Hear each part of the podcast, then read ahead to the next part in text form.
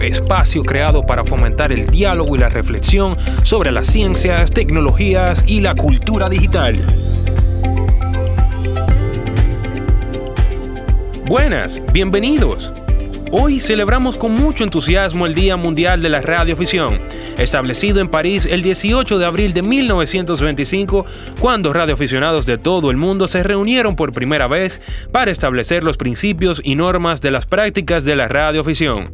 En el Centro Indotel Cultura Digital nos sentimos orgullosos de poder compartir con ustedes en este día tan importante, donde conversaremos sobre los logros y aportes de la radioafición en el mundo de las telecomunicaciones y de la sociedad. Hoy nos acompañan en estos diálogos ya habituales en el centro Indotel la señora Ana Cristina Martínez, hija del señor Óscar Eberto Martínez Hernández, un reconocido radioaficionado de la capital, el señor Rafael Martínez, miembro del Radio Club Dominicano, y el señor Miguel Peralta, miembro de Loma del Toro DX Club. Estaremos conversando sobre los diversos cambios que ha tenido la radioafición en nuestra República Dominicana, donde lo digital se hace presente en el universo de la radioafición. Buenas, mi nombre es Rafael Martínez, soy radioaficionado H8 Kilo Whisky, de, eh, soy informático de profesión y tengo en el hobby de la radio unos 38 años aproximadamente. Em, básicamente el día 18 de abril de cada año se celebra el Día del Radioaficionado mundialmente. Esto se fija a través del nacimiento de la IARU, que empieza en 1925, en la misma, en la misma fecha, y se fija este día como el Día del Radioaficionado. Eh, mi nombre es Miguel Peralta Corominas, eh, soy licenciado en Administración de Empresa, radioaficionado hace más de, más de 10 años, Hotel India 3 Mike Papa Charlie desde Santiago. Yo me acerco a la radioafición y creo que es importante porque aunque la radioafición tiene toda una historia del 1925, eh, yo obviamente nací hace un par de años nada más, eh, a mí me interesó de pequeño eh, la radioafición, la comunicación. Mi abuelo era radioaficionado y mi abuelo, mi tío vivía en México mi abuelo vivía en Santiago y la forma de comunicarse, mi tío y mi abuelo, cuando mi tío estudiaba medicina en, México, era por radio. Entonces en mi casa siempre hubo un radio, siempre hubo desde un 11 metros, la banda ciudadana, hasta radio 2 metros para comunicación. Recordemos que antes de los celulares lo que teníamos era las famosas centrales de, de, de 2 metros. Y la radioafición me llama en ese, y la historia de la radioafición me llama en ese, en ese momento. Soy Ana Cristina Martínez Guzmán, de profesión arquitecta, hija de un radioaficionado que inició en los años 50, específicamente en el 1956, cuando aún yo no había nacido, con un permiso, una certificación del presidente de aquel momento, ¿verdad? El dictador Trujillo pero que había una relación con su padre, el ingeniero Eberto Martínez, que en ese momento era director de la industria del vidrio, y se le permitió tener su certificación para poder eh, trabajar con, esa, con el radioaficionado. Eh, para nosotros, ser hija del ingeniero Oscar Eberto Martínez Hernández, de profesión ingeniero civil, graduado en la Universidad Autónoma de Santo Domingo, quien nació el 16 de junio del 1931 y falleció el 26 de, de, octubre del 1986, muy joven, con un cáncer de páncreas. Pero nosotros como hijos de Oscar Martínez, nosotros vivimos el tiempo donde Radio Club estaba abierto los domingos para los niños. Yo siempre vi en mi casa ese equipo de Radio Transistor y sobre todo nos, nos llamaba mucho la atención la cantidad de personas que visitaban nuestro hogar. Bien. Realmente la, la radioafición eh, empieza desde muy temprano, o vamos a decir muy temprano en los 1800, desarrollándose en ya bien pegado de los 1900. Eh, y como personas importantes para, para que esto, esta, esta tecnología surja, que en aquel tiempo le decían aparatos, estos aparatos surjan, eh, un, actor importante fue lo descubrimiento que hizo Hertz, que luego fueron seguidos por Tesla y al final con la transmisión eh, icónica de, del, del señor Marconi. O sea, esas son cosas que marcaron, que empezaron y básicamente lo que hoy tenemos entre radio y concentrándonos en la parte de nosotros, en la, en la radio fricción fueron los principales actores, hubo otras personas también, pero básicamente con ellos eh, arrancan. Es increíble en lo que yo estuve estudiando esta semana sobre la historia de la de cómo de la historia específica del radio aficionado, todas las cosas que uno toda la documentación que hay, porque hay bastante documentación de eso, revistas y el auge que tuvo a principios de los 1900. Eh, el asunto de poder escuchar de, la, comunicación, que fue cuando básicamente nacieron las, eh, las emisoras de broadcasting. Y que a esas personas que empezaron a escuchar estas eh, emisoras de broadcasting, que ahora se le llama radioescuchas, eran los radio, los primeros radioaficionados, los aficionados a la radio. Debemos de, debemos de entender que al principio no todo el mundo tenía un aparato emisor.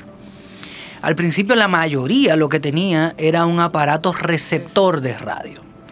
Y realmente, como, como bien dicen, como bien decimos, es es el escuchar, eran radioescuchas más que radioaficionados, y eran aficionados a la radio. Y teníamos, por ejemplo, en República Dominicana, mucho antes de, los primeros radioaficionados de República Dominicana, que debo decir que ya en 1926, un año después de creada la Yaro, aquí teníamos radioaficionados, realmente lo que teníamos eran eh, personas que oían onda corta. Y bueno, ahora nos acordamos de la BBC de Londres y de emisoras cubanas y todo eso, pero así empieza la radio. La radio eh, la fonía de las radios realmente comienza en el momento de que en casa nos sentamos alrededor de aquel radio de tubo viejo, grandote en la sala de la casa, a oír esas estaciones que, nos, que nos llegaban las noticias, que llegaban programas de radio que eran, que eran grandes, que se deben de acordar de, todo esto. Eh, me recuerdo cuando me dijo de la BBC de Londres, claro, esa estaba constantemente puesta porque era eh, la información que nos llegaba de las noticias.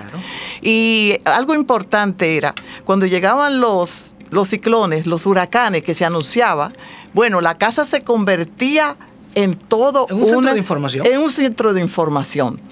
Y era fabuloso porque era tanta gente que tú veías que podía cumplir, una, llenarse de una necesidad. O sea, los que vivían en, en Francia, que había mucha gente que había sido sacada del país, ¿se acuerdan el tiempo de Trujillo?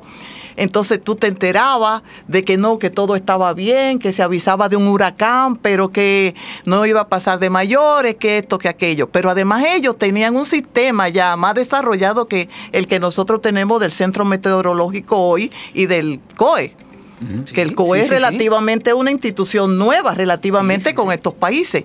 Lo que hacía que ellos mismos mandaran a decir, no, el huracán va a tocar Puerto Plata, tal y tales pueblos, no va a tocar eh, en los puntos tales. Entonces mi papá se encargaba de ir al listín diario y a los centros de información de comunicación a explicar que el ciclón venía con dirección tal, tal, tal, tal. Eh, corroborando lo que dice Corominas, eh, la radioficción empezó acá en, República Dominicana en 1926. Se desarrolló a lo que hoy conocemos como, o sea, llevándolo como un buen dominicano, lo platanamos a los buenos radioaficionados que tenemos hoy, fue más o menos 1936 aproximadamente, pero eh, debido a las guerras, entraban y salían, se suspendían las transmisiones de radio y todo lo que podía, eh, todo lo que abarcaba el hobby. En los años ya 50, que fue donde ya hubo mejores acceso a los, a los equipos de radio, pues ya fue, se fue incrementando la cantidad de radioaficionados acá en la República Dominicana y el, el auge fue, pues, fue tomando forma en, en más o menos ese, en ese tiempo.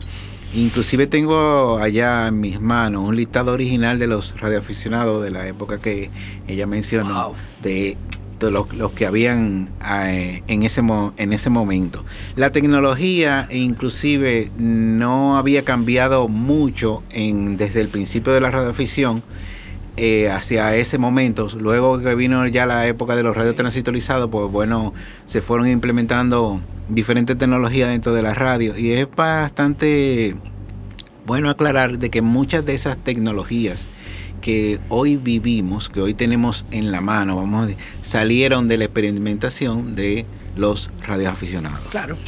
Cierto. Claro, o sea, el, eh, hay que estar claro. Señores, había un radioaficionado en el Titanic. Lo que pasa es que no lo pensamos eso. Claro que había un radioaficionado en el Titanic. En todos los buques había un radioaficionado que era el operador de radio en clave Morse. Y la persona en Newfoundland que recibió el mensaje de la. Y está, y, y lo pueden incluso buscar en YouTube, porque está el mensaje en clave Morse, en Charlie Wiki, del Titanic cuando, estaba, cuando chocó con el iceberg. Y está toda la secuencia en YouTube de todos los barcos alrededor del Titanic cuando recibieron ese mensaje, lo que respondían. Y sí, como bien dice Rafa, o sea, eh, pensamos en el radioaficionado en el momento de crisis, pensamos, pero señores, la radio ha ido de mano con la civilización a partir de los 1800 para, de los 1800 para acá, final de los 1800 para acá.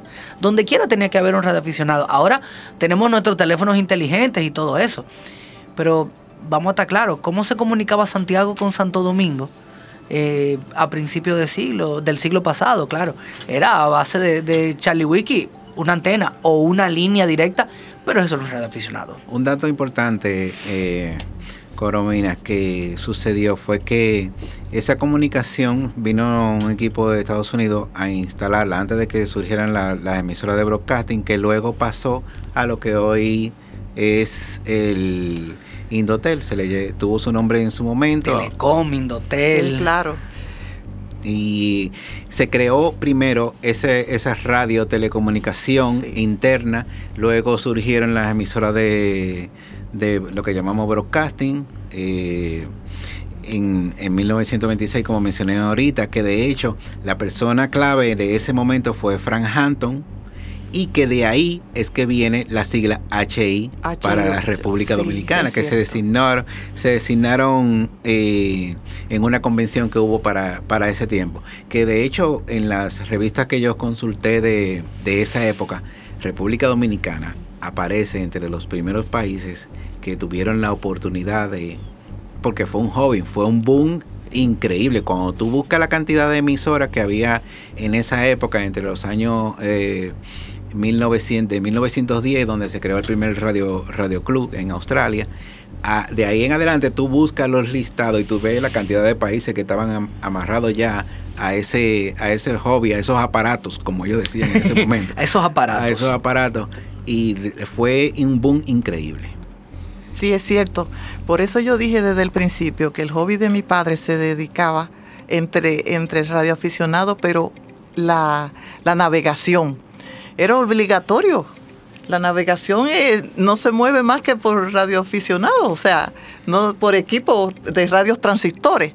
Y eso mismo era lo que tenían ellos. O sea, habían aparatos de menos calidad, como es lógico, pero habían aparatos de una calidad que podían coger Japón, China, porque nosotros, esa era la, la disputa en ese momento, porque ahora tú hablas todos esos idiomas. Hay, personas que en las escuelas de mi hijo están enseñando eh, los idiomas.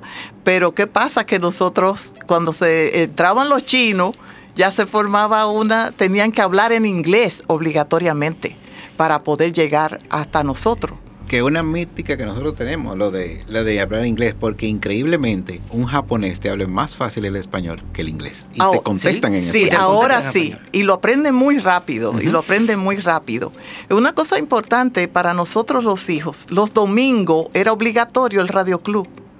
obligatorio. Eso era una fiesta que comenzaba desde las 11 de la mañana y terminaba como a las 4 y ahí teníamos seguro, no, los refrescos, habían refrescos, pudines, y los jóvenes, los hijos estaban ahí mientras los mayores, nuestros padres, estaban toditos fajados cada uno en su mesa, transmitiendo, reuniéndose, hablando lo que lograron, porque había mucha coinonía, mucha amistad, o sea, había, era, eran muy amigos, yo los recuerdo que eran muy amigos, o sea, eh, no era una, no era un hobby como para uno solo, era como un hobby de muchos. era un hobby de, muchos. Sigue siendo, sigue siendo un hobby de, de, cercanía. De cercanía. Exactamente. Por ejemplo, si mi papá podía, tenía mucha facilidad porque era, trabajaba para la ex Standard Oil, pues traer unos equipos. Entonces Georgito le decía, Oscar, si puede, tráeme tal cosa. Eh, eh, necesito eh, la bocina de tal nivel o el micrófono tal que salió nuevo. Y así ellos se comunicaban frecuentemente. le puedo decir, y contrastando al, ahora, sigue siendo un hobby de caballeros, más que nada.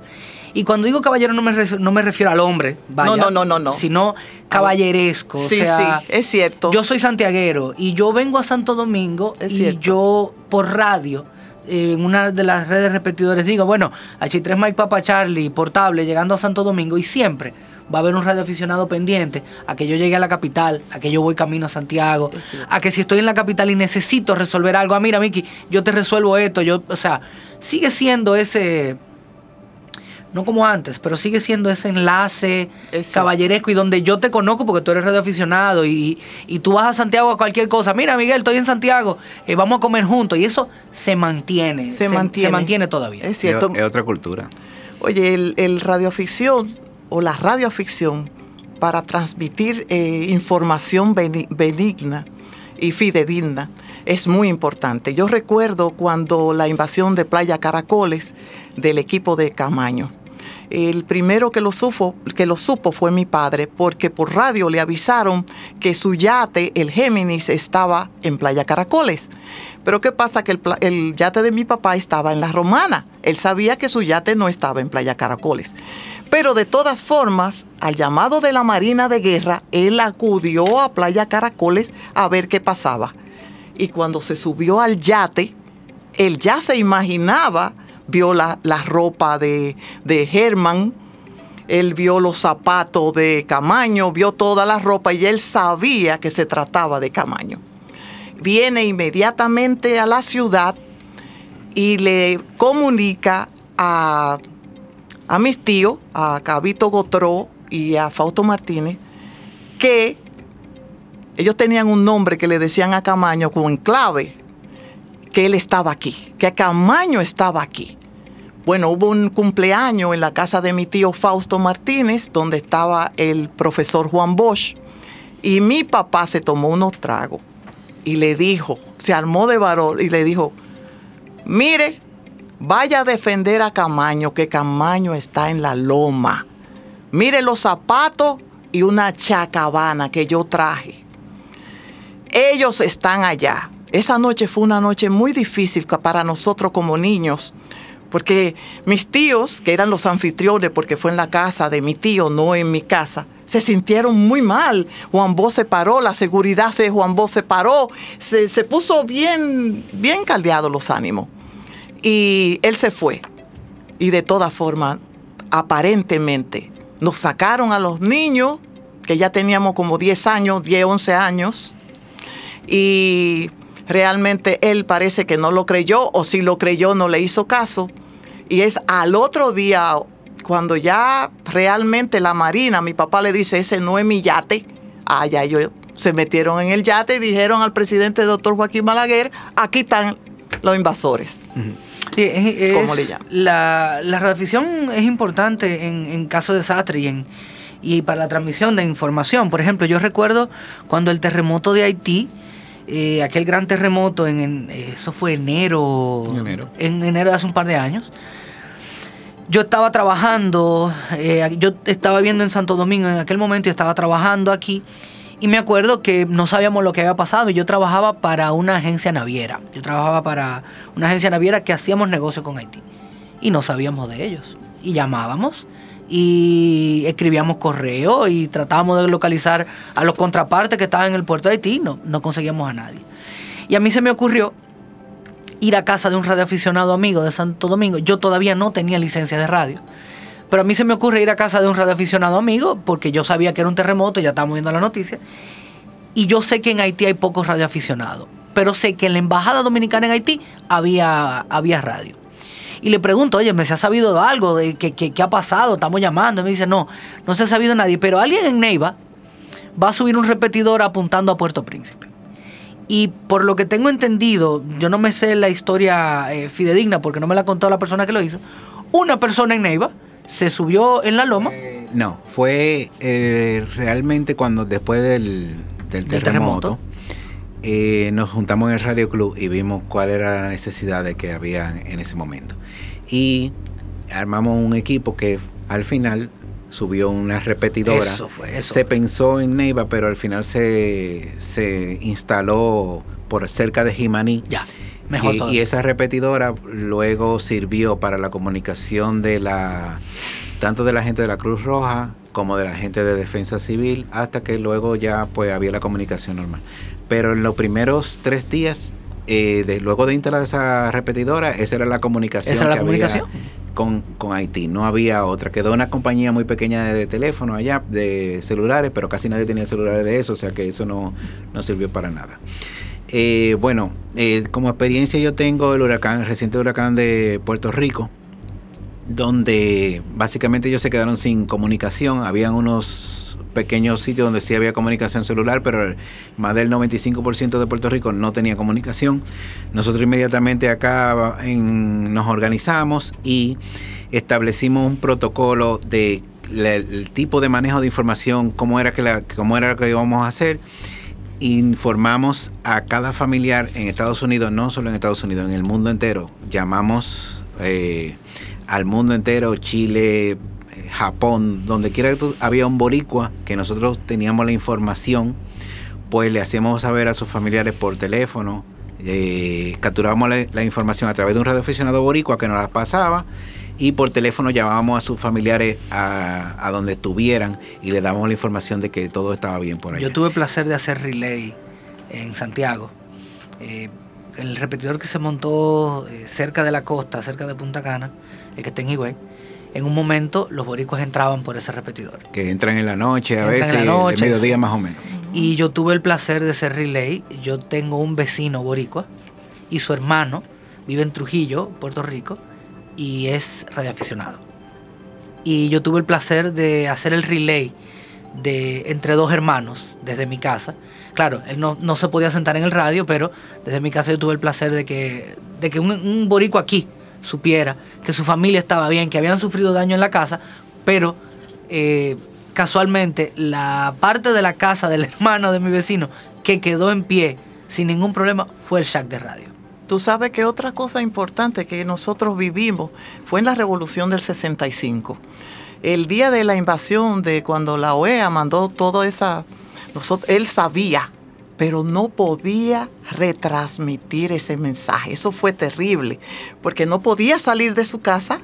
Acuérdese que las tropas invasoras entraron y se oía la marcha de todas esas tropas caminando por la Padre Villini, por todo lo que era Ciudad Nueva.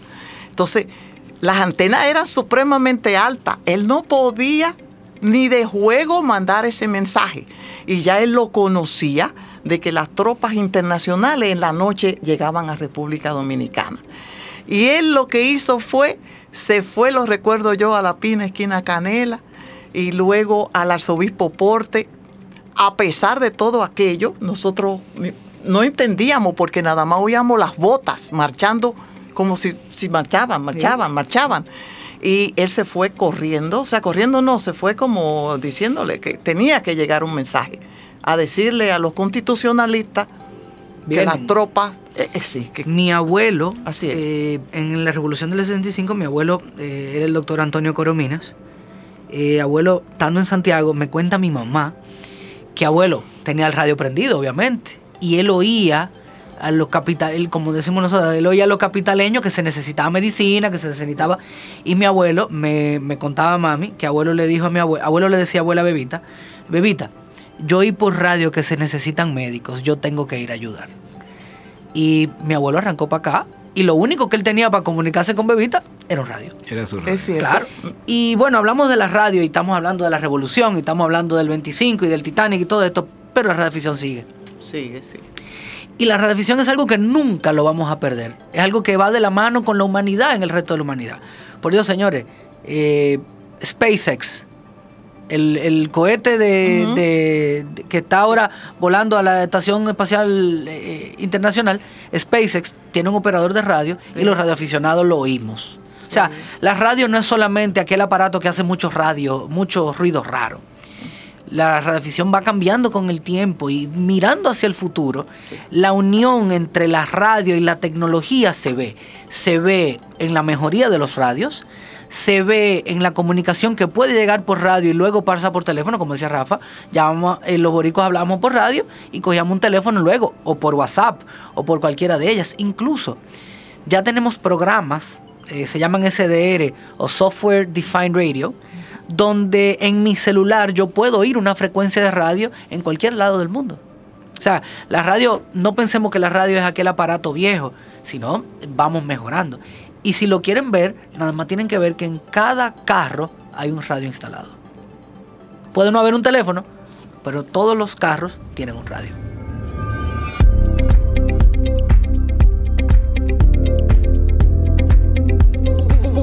De encuentro, espacio creado para fomentar el diálogo y la reflexión sobre las ciencias, tecnologías y la cultura digital.